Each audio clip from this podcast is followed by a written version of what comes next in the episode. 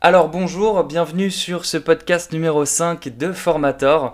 Euh, Aujourd'hui j'interviewe Lucas Béguin euh, du site euh, Business Mixology. Enchanté Lucas, ça me fait très plaisir de t'interviewer aujourd'hui. Euh, Écoute, grand merci pour l'invitation.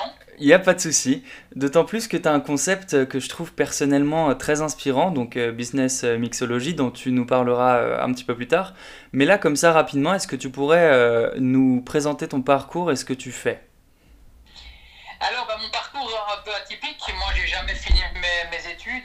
Été obligé, entre guillemets, de devenir entrepreneur puisque personne ne voulait m'engager sans diplôme. Bah, j'avais soit le choix de devenir euh, caissier dans un grand magasin ou alors bah, de, devenir indépendant. Et donc, au cours des dix dernières années, j'ai lancé euh, sept business dans des domaines totalement différents. J'ai commencé par l'organisation de soirées électro ici en Belgique. J'ai été DJ où on a mixé un peu en France, euh, aux Pays-Bas, en Belgique. Euh, j'ai lancé une boîte de relations publiques, j'ai eu une émission de télé, etc. Donc voilà, eu beaucoup de différents business. Euh, et, et, en fait, j'ai toujours eu une passion, c'était de partager mes expériences avec d'autres personnes, que ce soit pour les inspirer ou pour les aider. Et c'est comme ça qu'en fait, un jour, et j'en reparlerai à mon avis peut-être plus en détail dans tes prochaines questions, mm. j'ai lancé ce fameux concept de business mixology qui pour moi a tout son sens par rapport à, tout mon parcours. Super, super. Et du coup, oui, ça fait, euh, ça fait une dizaine d'années du coup que tu, que tu as fait euh, ce choix-là voilà, d'entreprendre. De, tu as lancé pas mal, euh, pas mal de boîtes en fait au final. Euh, tu as, une expérience assez, assez riche dans le domaine. Donc c'est assez, c'est assez cool pour notre interview du jour qui est du coup sur le thème de se lancer. ok, bah écoute, top. Euh, donc le thème du jour, euh, c'est ce que je disais, recroise plutôt pas mal avec euh, tes sujets, ton expérience, l'entrepreneuriat du début en fait, hein, de l'idée initiale jusqu'à l'entreprise avec un chiffre d'affaires régulier, avec un marketing bien huilé, etc. Est-ce que toi par exemple, c'est ma deuxième question, est-ce que toi par exemple, tu as eu des difficultés à te lancer ou est-ce que tu connais des gens qui ont eu un blocage comme ça, psychologique ou matériel, à l'idée de se lancer dans une aventure comme celle de l'entrepreneuriat? Alors, ben, moi, il y a une phrase que je répète tout le temps, c'est celle d'Oussama Amar de, Family, qui dit qu'everyone can be an entrepreneur. Euh, tout le monde peut devenir un entrepreneur, mais tout le monde ne le sera pas. Et donc, effectivement, au, cours des années, moi, j'ai rencontré aussi beaucoup de ce que j'appelle des entrepreneurs. C'est des gens qui, qui, veulent le côté, en fait, euh, succès et gloire de l'entrepreneuriat, mais qui, en fait, ne sont pas prêts à faire les sacrifices qu'il faut derrière. Et donc, ça, c'est déjà un blocage pour certains. C'est déjà une partie, c'est de se dire, est-ce que je le veux pour les bonnes raisons? Après, intervient plein d'autres problèmes. C'est souvent le syndrome de l'imposteur. Qui suis-je pour lancer un business comme ça, pour facturer mes services, pour vendre mes produits, etc. Euh, et puis après, il y, a, aussi une chose qui est très très importante qui bloque les gens, c'est qu'ils n'ont pas de plan d'action régulier. C'est-à-dire qu'ils voient hmm. vers où ils veulent aller, ils voient tout le travail qu'il y a à faire, mais ils ne se rendent pas compte qu'en fait, c'est des petites marches qui vont nous emmener à ça. Et donc, bah, ils se découragent puisqu'ils voient, ils voient une montagne qui est beaucoup trop grande et ils ne voient pas comment ils pourraient y arriver. Oui, ils ne voient pas les ils voient pas les, les, les, les, petits chemins en fait qui, qui, permettent de gravir la montagne. Euh, on voit tout de suite le, le, le, le gros du, du, de l'iceberg alors qu'en fait c'est plein de petites euh, tâches successives. Super. Tout à fait, c'est ça, c'est vraiment ça. C'est comprendre qu'il y a, bah alors, certains appellent ça une mission, euh, une mission, etc. Moi je vois plutôt ça comme un objectif vers lequel on veut aller et c'est se rendre compte, bah, c'est comme un jeu vidéo en fait. Un jeu vidéo, tu tu, tu n'arrives pas directement au niveau 50, tu dois passer par le niveau 1, le niveau 2. Et d'ailleurs, si tu arrives au niveau 50 d'un coup, bah, tu n'y arrives pas parce que c'est compliqué, parce qu'il y a plein de techniques que tu n'as pas appris. Tandis que quand tu commences par le niveau 1, le niveau 2, puis le niveau 3, bah, tu t'améliores petit à petit, tu prends confiance et petit à petit, tu arrives alors à ce fameux niveau 50 qui est, bah, qui est le succès ou qui est en tout cas euh, le, la, comment dire, la, la, tranquillité dans son business. Ouais, l'épanouissement. C'est vrai que c'est une belle métaphore, les jeux vidéo, j'y avais, j'y avais pas pensé. C'est vrai que c'est une belle façon de, d'aborder le problème. Écoute. Euh, j'adore, en fait, en fait j'adore, ben, je me permets de te couper parce que c'est vrai que le jeu, de, le, jeu de la gamification, du moment que tu vois ton business comme un jeu, tu vas prendre directement beaucoup plus de plaisir à le faire. C'est-à-dire que les, les, les paliers de chiffre d'affaires vont devenir un jeu. Et quand tu vas pas y arriver, tu vas pas être frustré parce que voilà, moi j'ai rejoué ici pendant ce confinement un peu à la PlayStation, ce que je n'avais plus fait, notamment un jeu Crash Bandicoot. Il y a, un niveau sur lequel j'ai essayé, mais pendant 4 jours, je me plantais, je me plantais, je me plantais. Mais quel bonheur de pouvoir le passer, de passer au niveau suivant. Je vois vraiment le business comme ça. Et quand on le voit comme ça, bah, les échecs, en fait, bah, on recommence. Quand on est mort, euh, bah, on recommence. Et, et voilà, donc c'est vraiment intéressant de voir le business comme un jeu, je pense. Ouais, ouais, non, mais c'est clair, c'est clair. D'ailleurs, c'est une super transition pour ma question euh, suivante. Euh, bon, du coup, je pense que tu as un petit peu spoilé la réponse, mais euh, c'est pas grave. pour toi, est-ce qu'il vaut mieux attendre d'avoir la bonne idée, le saint graal des idées, ou est-ce que, au contraire, il vaut mieux dès qu'on a une idée, la tester, voilà, pendant quelques semaines, voir comment et pourquoi ça n'a pas marché et recommencer ensuite? Effectivement, là, c'est la méthode Lean Startup qui est vraiment une idée. Déjà, ça ne vaut rien. Ça, ça ne vaut rien parce que des bonnes idées, moi, j'en ai tous les jours et c'est pas pour autant que ça va marcher. Tout le monde a des idées. Donc ce qui est important, effectivement, c'est tu as deux types de personnes. Tu as ceux qui ont l'idée, qui pendant des années vont se convaincre que c'était l'idée qui devait lancer, etc. Mais ça finit toujours en frustration ou en regret parce qu'ils ne l'ont jamais fait. Tandis que moi, je suis le partisan de, l'échec répétitif. Ça veut dire quoi? C'est-à-dire que je pense que pour réussir rapidement, il faut se planter rapidement. Et le fait de tester son idée très rapidement et de se planter, bah, fait en sorte que la prochaine fois qu'on est face à un cas comme ça, ou une idée par exemple, bah, on va réfléchir à deux fois en disant c'est vrai que l'autre fois, j'avais eu cette idée, je me suis planté à ce point-là. Est-ce que là, ici, si je regarde ce point-là, ça vaut la peine d'aller à l'étape supérieure? Et donc, en fait, c'est toute idée, pour moi, si un jour vous ne voulez pas vivre avec des frustrations et des regrets, vous devez l'appliquer. Vous devez mettre en place quelque chose, c'est ce que les, startups appellent MVP, donc Minimum Viable Product. Mm. C'est quelque chose qui va déjà tenir la promesse que vous voulez apporter mais vous allez voir le retour des gens, voir si déjà les gens sont intéressés ou pas. J'ai lancé une émission de télé à, l'époque ici en Belgique. J'ai commencé par des vidéos sur Facebook avec un smartphone. Je n'ai pas commencé à acheter tout le matos. J'ai essayé d'abord avec un bête smartphone et je me suis dit, soit les gens vont aimer, soit ils vont pas aimer. Mais au moins, s'ils n'avaient pas aimé l'émission, ben, je n'ai rien acheté comme matos qui aurait coûté 5000 euros ou des choses comme ça. J'ai pu tester vraiment avec ce que j'avais en main et petit à petit, ben, j'ai investi dans le matos quelque chose de meilleur. De meilleur. Mais si j'avais investi directement au début dans ce matos ben, et que ça n'avait pas marché, ben, j'aurais été frustré parce que je me retrouvais avec 5000 euros de matos sur les bras que j'allais plus jamais utiliser. Quoi. Ouais, c'est sûr. Est-ce qu'on peut dire que c'est un petit peu euh, l'application du principe de Pareto, à savoir, voilà, 20% des efforts, je prends juste mon smartphone, etc., et je teste 80% euh, de mes idées, quoi? C'est un peu l'idée, effectivement, ouais. Ok. C'est un peu l'idée, et comme je dis au début, quand on a... Allez, on va dire aujourd'hui, j'ai 7 business derrière, donc je peux dire que ça m'a permis d'avoir maintenant un genre de, méthodologie quand je réfléchis à une idée, savoir directement les bons points sur lesquels travailler. Mais voilà, il faut se dire, quand c'est la première fois qu'on lance un business, on va se planter parce qu'on ne réfléchit pas à tout ça, parce qu'on est naïf, on est dans le, dans le côté quand, allez, la naïveté de l'entrepreneuriat. Mais à force de se planter, ben, on ne commet plus ces erreurs. Donc effectivement, c'est test and learn. Et, puis quand ça marche, ben là, alors tu, tu mets tous tes efforts là-dedans. Hmm. ok, super. Euh, c'est très clair pour moi. Euh, prochaine question, ce serait quoi ton conseil pour les gens qui souhaitent entreprendre mais qui ont peur de ne pas avoir d'audience? Je pense que tu, as dû être confronté à ce problème ou alors tu as dû connaître des gens qui y sont confrontés.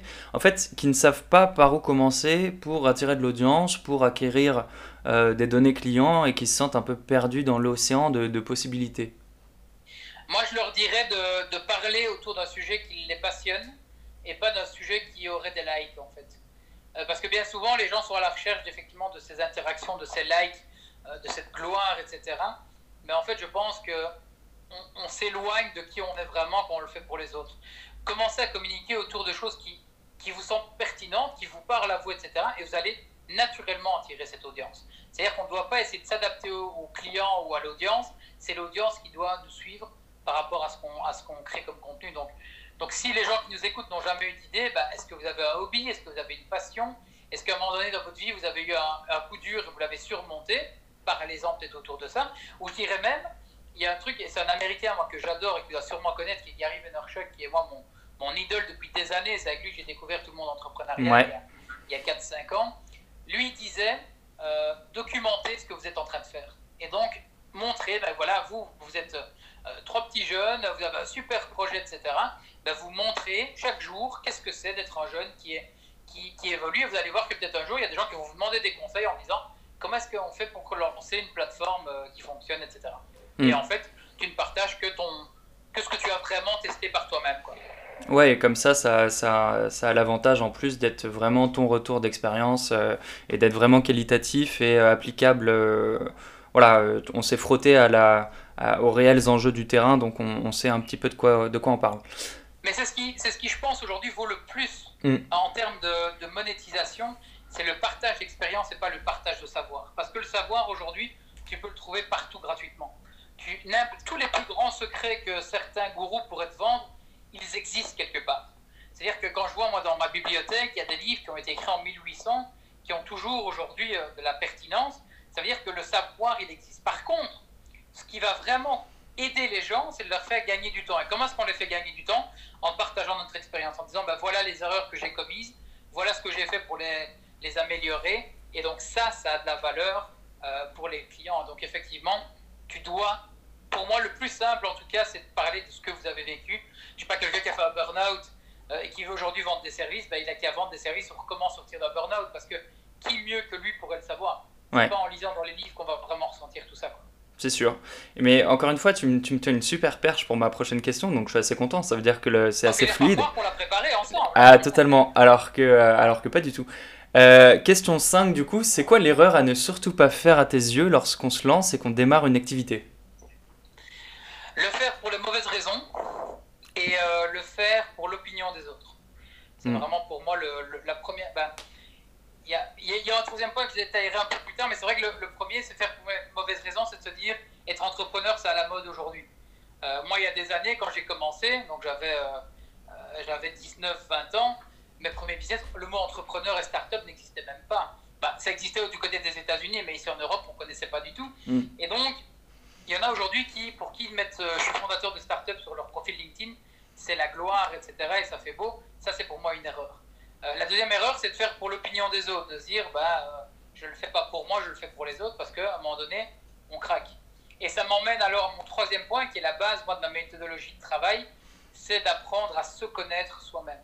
Mm. Savoir qui on est, savoir qu'est-ce qu'on a envie comme vie. Déjà, ça c'est important, je ne sais pas si, si, toi tu as déjà été confronté à ça, mais je, je trouve qu'il y a beaucoup de personnes qui lancent d'abord un business et puis qui essayent d'intégrer leur lifestyle ou leur vie derrière. Moi, je pars du principe que tu dois d'abord réfléchir au lifestyle que tu as envie de vivre. Est-ce que tu veux, je sais pas, m'en voyager partout dans le monde? Est-ce que tu veux travailler deux heures par semaine? Est-ce que mm. peu importe Et de là, en fait, tu vas créer le business qui ressemble à ça. Mais... Et, euh, donc ça, c'est l'erreur, c'est que les gens font l'inverse. Et donc à un moment donné, ils se retrouvent. Je prends un exemple d'un entrepreneur qui veut passer plus de temps avec ses enfants. Et en fait, il se rend compte qu'après quelques mois, quelques années, bah, il part le matin à 7h et il revient à 23h et encore il doit faire des mails, etc. Et en fait, il n'a pas du tout ce côté liberté qu'il souhaitait à la base.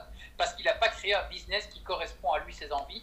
Il a créé un business, donc il a travaillé dur, certes, mais pas intelligemment. Hum, hum. Mais euh, c'est tout, à fait, euh, c'est tout à fait juste, c'est tout à fait euh, aligné avec ma pensée. D'ailleurs, c'est ce que j'abordais dans, dans un autre podcast où je disais, moi par exemple, j'aime bien écrire, j'aime bien créer du contenu, mais à une époque, je, voulais sortir un livre et je me suis dit, mais en fait, non, parce que si, euh, si jamais ça marche, j'aurais pas envie euh, voilà, que ça marche et que je dois. Euh, que, que, je sois contraint finalement par cette réussite de devoir changer de, de, lifestyle. Donc je suis totalement aligné avec ce que tu es en train de dire et je comprends totalement. Euh, j'avais pas envie, tu vois, de, de, de devoir euh, avoir à rendre des comptes avec un éditeur, à me prendre la tête, à faire des interviews, etc. Donc, euh, euh imaginez ce que ça pourrait être. Ça peut aussi euh, être une bonne façon de se dire est-ce que c'est réellement le, le, le, la bonne chose à faire pour moi? Et donc, là-dessus, on est, je pense, assez aligné. J'avais. Et on en revient à ce qu'on disait, on se revient à ce qu'on disait tout à l'heure. C'est plutôt, vous allez à savoir, moi, c'est ce que j'appelle la big picture. C'est vraiment, c'est pas un objectif de vie parce que j'aime pas ce terme parce que les gens pensent qu'ils doivent absolument trouver un, mais c'est dire, ok, si demain vous alliez mourir et que vous regardez en arrière, quelles sont les choses où vous, aurez été le plus heureux? Et moi personnellement, c'est de voyager et de partager mon savoir. Mm. Ça veut dire que je ne sais pas si je serai écrivain, si je serai conférencier, si je serai prof dans une école de business ou quoi, mais par contre, je sais que selon, c'est ça que je veux atteindre sur le long terme. Et donc, le fait de connaître mon long terme fait en sorte que mes décisions sur le court terme sont intelligents parce que je réfléchis sur le long terme. Je prends un exemple. Un jour, euh, vous avez un client qui vient et qui a 10 000 euros à vous donner. Si vous réfléchissez sur le court terme, vous sautez dessus. Par contre, si vous réfléchissez sur le long terme et vous dites, moi, je veux de la liberté, etc., et vous vous rendez compte que ce client, c'est le client qui va être chiant, qui va vous prendre du temps et d'énergie, ben, en pensant court terme, vous allez l'accepter. Mais en pensant long terme, vous allez dire non. Et vous allez être en paix avec cette décision, parce que refuser 10 000 euros quand on se lance, c'est pas toujours facile mais au moins vous allez avoir cette tranquillité de rester fidèle à vous-même. Ouais, et ça, c'est vraiment, euh, vraiment, je pense aussi, un, un point extrêmement important. Euh, et ça, ça m'amène d'ailleurs à mon deuxième exemple. À un moment, tu dis, il faut faire les choses pas pour les autres, mais pour soi. Euh, ça me fait penser à Alexandre Astier, je pense que tu, tu connais le, le, personnage. Mais dans, une, dans une interview, il dit, il dit qu'il faut jamais, en fait, lui, quand il a sorti les premiers épisodes de Camelot, etc., il demandait en fait jamais l'avis de ses proches parce qu'il voulait faire son propre truc. Et il disait jamais de la vie, euh, je me fais influencer par, par, mon entourage, quoi, par mes cercles. Parce que je, voilà, moi, je veux vraiment mettre ce que j'ai envie sur la table et, euh, être en paix avec ça. ça. revient à ce que tu disais tout à l'heure. C'est ça, il y a, en fait, il y a une barrière. En fait, il y a, quelque chose qui est un peu contradictoire, mais c'est une petite euh, subtilité à comprendre. Mais c'est comprendre qu'en fait, tu, tu t'en fous de la vie des autres, mais tout en écoutant la vie des autres. C'est-à-dire que si au fond de toi, tu as ce, dans les tripes, tu sais que c'est le bon produit, Effectivement, tout ce qui est famille, amis proches, etc., c'est pas les bonnes personnes. Mais par contre, tu t'en fous de ce qu'ils pourraient dire s'ils ne sont pas tes clients idéaux, etc. Par contre, les clients idéaux, c'est savoir quels sont leurs besoins, de quoi ils ont envie, etc. donc là, bah, dans ton exemple, il savait qu'il y avait une partie des personnes qui allaient être intéressées par ça. Il le sentait au fond de ses tripes. Et, le fait de ne pas écouter ce qu'il y avait autour de lui, de dire bah, je vous aime, ma famille, mais foutez-moi la paix, je crois dans ce que je fais, ça, c'est une force. C'est très compliqué. Hein. C'est très, très compliqué parce que ça, c'est un autre point que j'utilise souvent dans le networking et même dans le réseau, notre réseau autour de nous. C'est que la famille et les amis, c'est souvent les personnes avec qui il ne faut pas parler de business parce qu'ils ne comprennent pas. Euh, je prends l'exemple de ma mère. Euh, ma mère, elle ne comprend pas. À l'époque, quand j'avais pas de diplôme, elle me disait ah, bah, T'as qu'à être, euh, être caissier dans un grand magasin. J'ai rien contre le métier, mais ce n'était pas ce que je voulais. Et pareil aujourd'hui, si j'arrive près d'elle et que je lui dis Écoute, maman, je gagne autant par mois il y a de fortes chances qu'elle ne comprenne pas. Ou si je lui dis, écoute, maman, j'ai réussi quelque chose, une petite étape pour moi, elle va peut-être me dire, mais t'es pas Marie Zuckerberg, toi.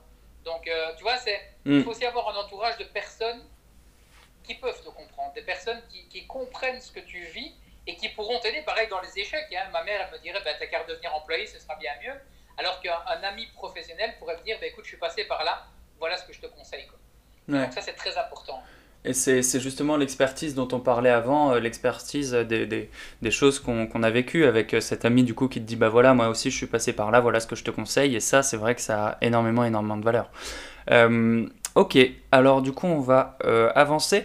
Est-ce que pour toi c'est important Ah bah du coup non bah j'ai ma réponse. pour les phobiques administratifs, alors je te dis ça parce que j'en suis un personnellement. Comment est-ce qu'on peut être rassuré à l'idée de devoir s'inscrire par exemple au greffe? Alors nous en France c'est un petit peu je pense différent euh, qu'en Belgique mais c'est très contraignant l'administratif français. Euh, moi par exemple je suis phobique administratif. Et alors comment est-ce qu'on peut être rassuré à l'idée de devoir voilà faire les démarches, s'inscrire au greffe, euh, aller voir l'URSSAF, etc. Qu'est-ce que je peux me dire en fait pour passer à l'action sur le plan administratif si j'ai peur justement de cette montagne en fait administrative? Bah, il y a deux choses, il y a, même trois choses. La première, bah, c'est de la répartir en petites tâches.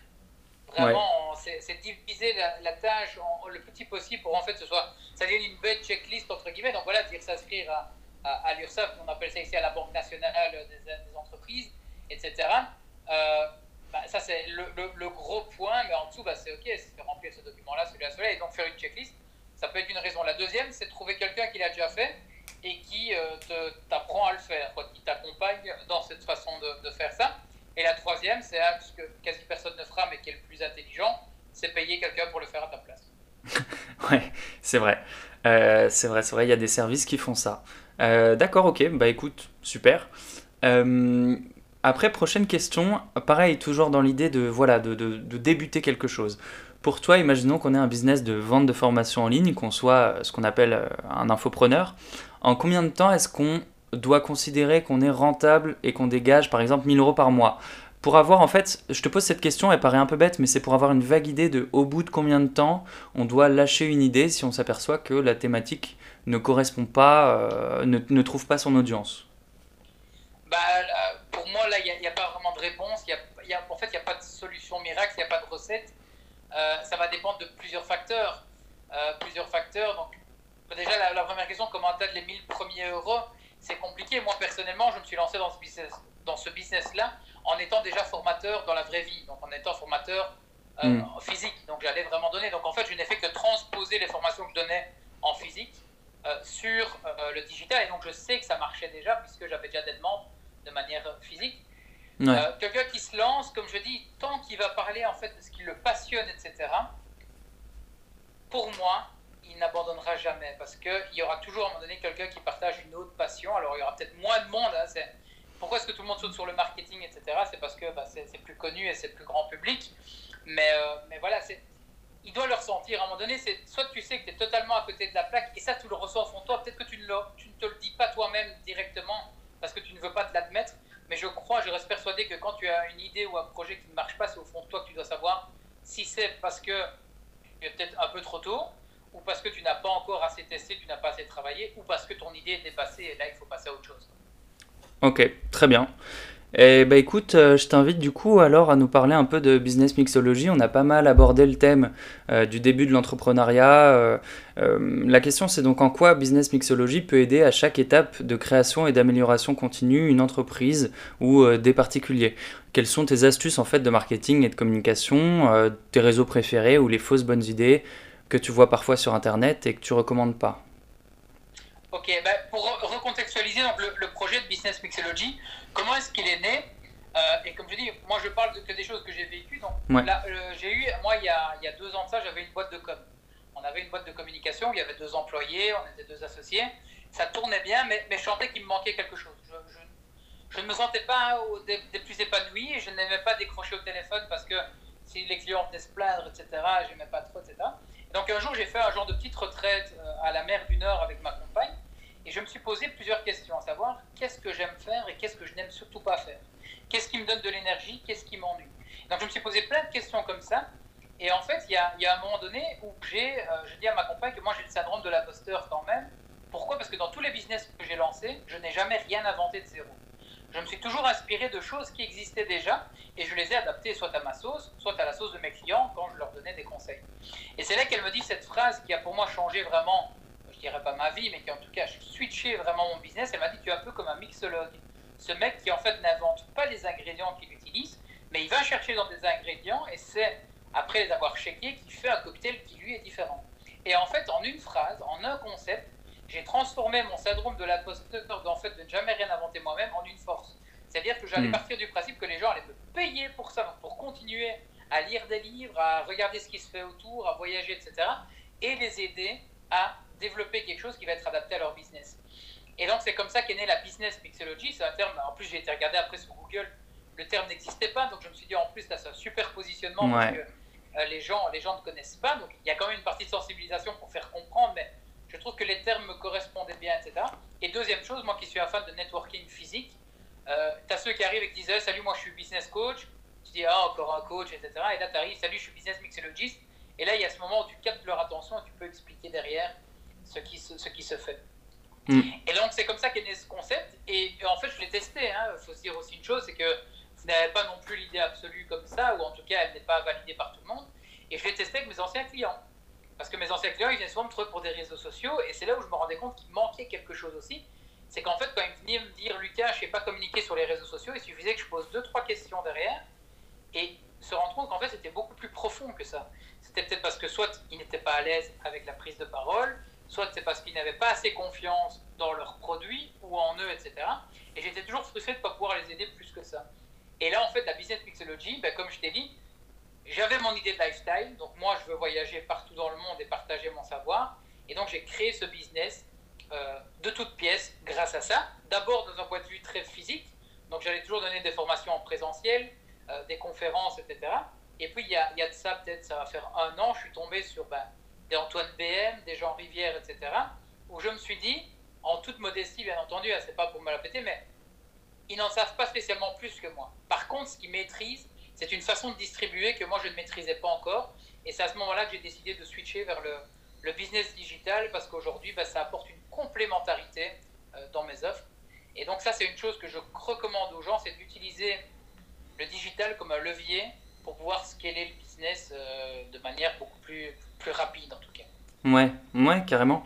Mais euh, c'est totalement en accord avec, euh, avec la philosophie, je pense, de, de, beaucoup de gens. Et c'est vrai que pour moi, moi, moi, je suis tombé assez fan euh, quand on a commencé à discuter de, du concept. déjà parce qu'effectivement, c'est intriguant. On se dit, ok, qu'est-ce que c'est?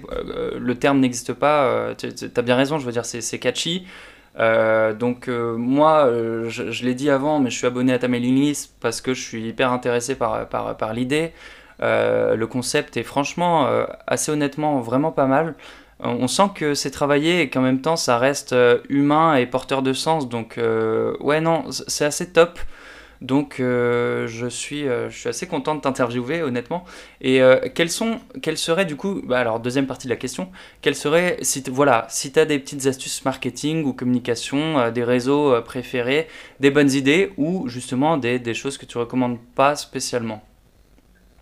Alors bah, un truc que je recommande pas et que j'ai beaucoup vu dans le monde du business en ligne, et c'est ce qui porte un peu, je trouve, la mauvaise réputation, c'est qu'en fait beaucoup comme ils se lancent et qu'ils n'ont que ça, c'est-à-dire qu'ils mettent tous leurs œufs dans le panier de, la, comment dire, du digit, de l'entrepreneuriat en ligne, c'est qu'en fait, ils, ils, passent pour des gourous avec des promesses qui, qui, ne sont pas, qui ne sont pas cohérentes, en fait. Et donc, ce que je leur conseille, moi, c'est de se créer un vrai branding. Que ce soit un personal branding s'ils sont en personne, ou en tout cas leur entreprise. Mais pensez à une chose, quand vous faites même de la pub ads, n'importe qui, c'est comme si, en fait, il y en a qui font des pubs euh, ils sont pas connus, c'est-à-dire qu'on les connaît de nulle part, et il y a une pub là et ils pensent qu'on va aller acheter et cliquer chez eux. C'est comme s'ils marchaient dans la rue et qu'à toute personne qui s'arrêtait, entre guillemets, ou qui était au rayon business à la FNAC, par exemple, ben, vous les arrêtez en disant viens acheter mon produit, etc. Et donc moi, c'est un truc qui me gêne beaucoup, c'est qu'il manque ce côté transparence derrière l'image de marque. Hmm. Ce sont des gens, des fois, qui te font croire qu'ils ont généré des, des, millions, des milliers, des milliers, et tu n'as pas envie de les croire, tu ne le sens pas. Parce que derrière, moi, je pense que la recette pour avoir une communication qui est agréable et qui donne envie, c'est moitié du temps euh, du storytelling, donc raconter un peu vous qui vous êtes, pourquoi vous faites ce que vous faites, euh, les backstage, les hauts, les bas, etc. Et 50% d'apport de valeur, montrer que vous maîtrisez la thématique, etc. Hmm. Parce qu'aujourd'hui, les gens, ils sont sollicités tellement partout qu'avant d'aller mettre leur carte et payer quelque chose, ils doivent être convaincus qu'ils ne vont pas se faire arnaquer encore une, une énième fois par quelqu'un qui a réussi à les vendre parce que soi-disant il maîtrise bien le copywriting euh, et la persuasion. Et derrière, c'est du vent ce qu'il y a derrière dans la formation. Quoi. Donc, donc ça, c'est un conseil que je donnerais à ceux qui se lancent. Et l'erreur à ne pas commettre, c'est de vouloir aller trop vite et surtout d'être intéressé par l'argent. Mm. Parce que des gens qui veulent que du pognon, ça se ressent, mais, mais de loin. Quoi. Tu, sens en fait que, que comme ils ont que ça pour vivre, malheureusement, bah, ils, ils vont mettre toutes les, toutes les stratégies en place pour gagner de l'argent, alors que face à quelqu'un qui peut-être maîtrise un peu moins toutes ces stratégies, mais qui parle, je ne vais pas dire avec le cœur, ça fait un peu cucu, mais qui parle vraiment avec des choses qui le passionnent et qui le drive, je pense que tu vas humainement plus facilement vers cette personne qui va parler avec le cœur, même si elle n'est pas à 100% euh, parfaite dans son copywriting ou des choses comme ça. Ouais, on est, totalement, euh, je pense, euh, en phase là-dessus. nous, d'ailleurs, le, sur, la question du storytelling et de, l'apport de valeur, ce podcast, en fait, est fait pour apporter un maximum de valeur à nos prospects. Il y a évidemment derrière euh, euh, l'idée voilà, de, gagner de la clientèle ou au moins de la notoriété, mais je veux dire, on ne le fait pas par pure idée business. Et, moi d'ailleurs, si, les deux autres associés de formateurs le, faisaient par pure idée business, je, partirais. ce que, j'essaye de, de dire, c'est que effectivement, je suis totalement d'accord avec l'idée qu'il faut... Alors moi, j'irais même peut-être plus loin. Il faut même être 100% honnête, euh, l'honnêteté de marque, c'est quelque chose euh, que, que j'étudie tous les jours, moi, euh, parce que je, voilà, je, fais un mémoire sur le, branding, mais l'honnêteté de marque, c'est quelque chose qui, qui, est assez présent dans le monde du, du, corporate, donc des, des, grandes boîtes, etc. on a accès à pas mal d'informations sur la RSE, les choses comme ça, mais on n'a pas ça forcément dans les toutes petites structures ou justement dans les, dans les personal branding où quand, quand la marque en fait c'est un individu, on n'est jamais vraiment sûr d'être en face de quelqu'un d'honnête et de porteur de sens qui cherche juste à t'apporter voilà, de la valeur. Et ça, c'est vrai que c'est assez, euh, assez perturbant et je suis assez d'accord avec toi pour dire que naturellement, les gens le ressentent. Donc... Et une règle, une règle d'or aussi dans la communication, c'est toujours, et je reviens un peu dans le côté biblique, hein, c'est donner sans espérer recevoir, mais vraiment. Euh, mm. Parce que maintenant, bon, on a eu tous les. Gary dit toujours les marketeurs gâchent toujours tout. C'est ces fameux e-books, tu vois, où c'est censé donner de la valeur gratuite, mais tout le monde sait que derrière, capter une adresse email et des choses comme ça. Mm. Quand moi je donne un contenu réseaux sociaux, que tu me payes 1000 euros pour l'écouter ou pas, je te donne la même chose. Pourquoi? Parce que je pars du principe que l'argent aussi, ce n'est qu'un niveau d'engagement de la personne. Donc ici, imaginons ce podcast, je te donne mes meilleurs conseils. Je, ne me retiens pas. Je suis pas en train de me dire, tiens, je vais lui donner la moitié pour qu'à la fin dire, si vous voulez savoir plus, euh, non, je te donne vraiment tout. Mais je sais que les gens qui écoutent ça gratuitement, alors il y en a peut-être un ou deux qui vont passer à l'action et vraiment le faire, mais tout le reste, ils n'ont pas payé, ils ne vont pas l'écouter. Par contre, tu fais payer ton podcast, cet épisode-là, 2000 euros, je peux te dire qu'ils vont l'écouter, le réécouter, le réécouter jusqu'à ce que dans leur tête il se passe quelque chose. Et c'est ça qui fait aussi le niveau d'engagement. Donc, euh, donc il faut comprendre que c'est, eh, comment dire, le, donner sans espérer recevoir, c'est très très très important. Ouais. Euh, parce que c'est pas le fait de donner de l'information. Parce qu'il y en a qui pensent que donner trop d'informations, ils ne savent plus quoi vendre derrière. Mais en fait, c'est pas ça qu'on vend aujourd'hui. Il y, y, a aussi un peu du, du coaching, il y a un peu d'accompagnement, il y a un peu de tout ça. Et c'est vraiment ça qui apporte des vrais résultats aux clients. Mm, mm. Eh ben, écoute, euh, on, est d'accord sur ce point-là euh, euh, également. Alors attends, je lis un petit peu mes questions. Est-ce que tu penses aujourd'hui qu'avec tous les entrepreneurs et toutes les entreprises qui, existent déjà sur Internet, il est vraiment temps de se lancer? Parce qu'en fait, on pourrait comprendre, et on a, nous, en tant que plateforme, parfois certains retours, euh, que les gens ont un peu peur d'être arrivés euh, trop tard ou ne se sentent pas légitimes à vendre un produit, par exemple, c'est ce que tu disais euh, tout à l'heure, le, le, hum, syndrome de l'imposteur. Quel message tu tiens à leur transmettre à ces gens-là qui pensent que voilà, j'arrive trop tard, il y a déjà, il y a déjà, déjà des gens pardon, sur mathématiques, ou quelle légitimité j'aurais à vendre un produit? Écoute, il y a, plusieurs réponses à ça. La première, c'est de dire euh, que des boîtes comme Google et Facebook n'ont pas été les premières sur leur marché. Euh, parce que dans ces règles-là, il ne faut faut pas être le premier, il faut être le meilleur. C'est-à-dire qu'il faut apporter une valeur ajoutée qui est différente que ce que font les autres.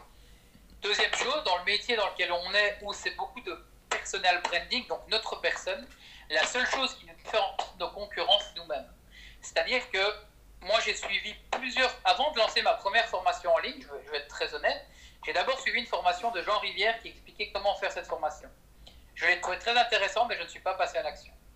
Et puis j'ai écouté celle d'Antoine BM sur comment créer un catalogue de produits en 60 jours, je pense que c'était ça. Et là, je suis passé à l'action.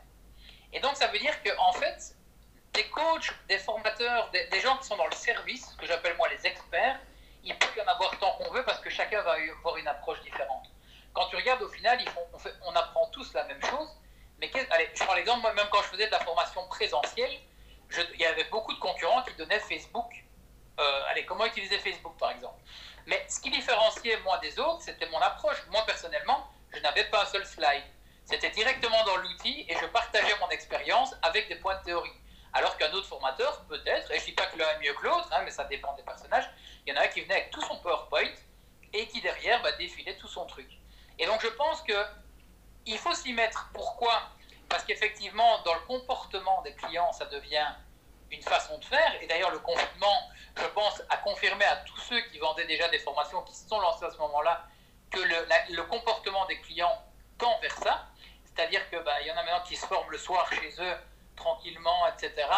Euh, c'est plus que des formations en présentiel parce qu'ils n'ont peut-être pas spécialement le temps non plus.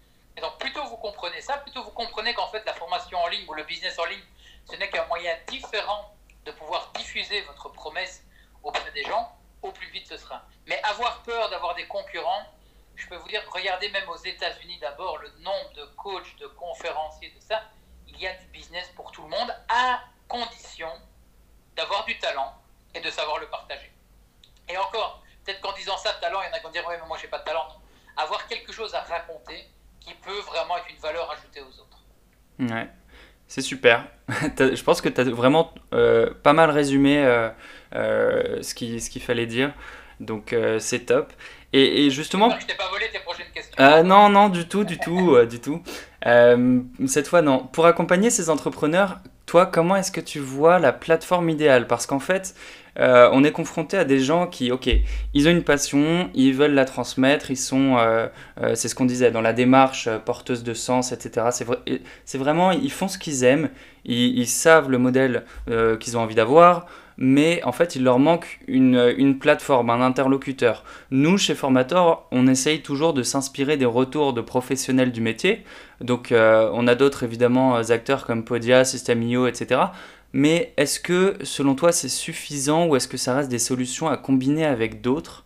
Et comment est-ce qu'on pourrait réduire ce travail? Assez fastidieux, c'est vrai, de devoir aller sur plusieurs plateformes pour gérer un seul business Écoute, effectivement, moi, dans ma façon aujourd'hui de voir mes offres, une plateforme comme la tienne, elle, elle, elle, est, aide une partie de mon business.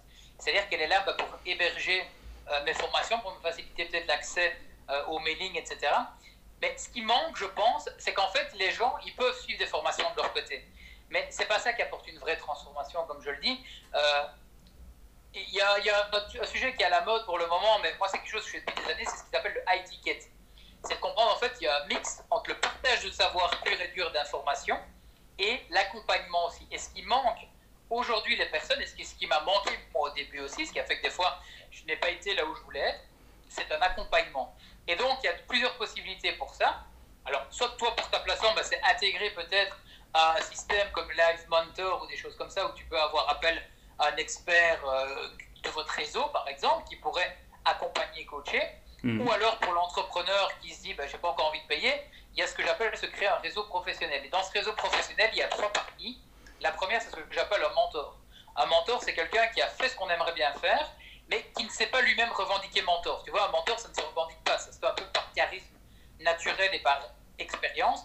Et donc là, bah, c'est aller voir cette personne, lui dire, écoutez, ce que vous faites, j'adore, j'admire, j'aimerais bien être comme vous. Et en fait, naturellement, un mentor va prendre quelqu'un sous son aile et vous allez boire un café avec lui une fois tous les mois, etc. Et vous échangez.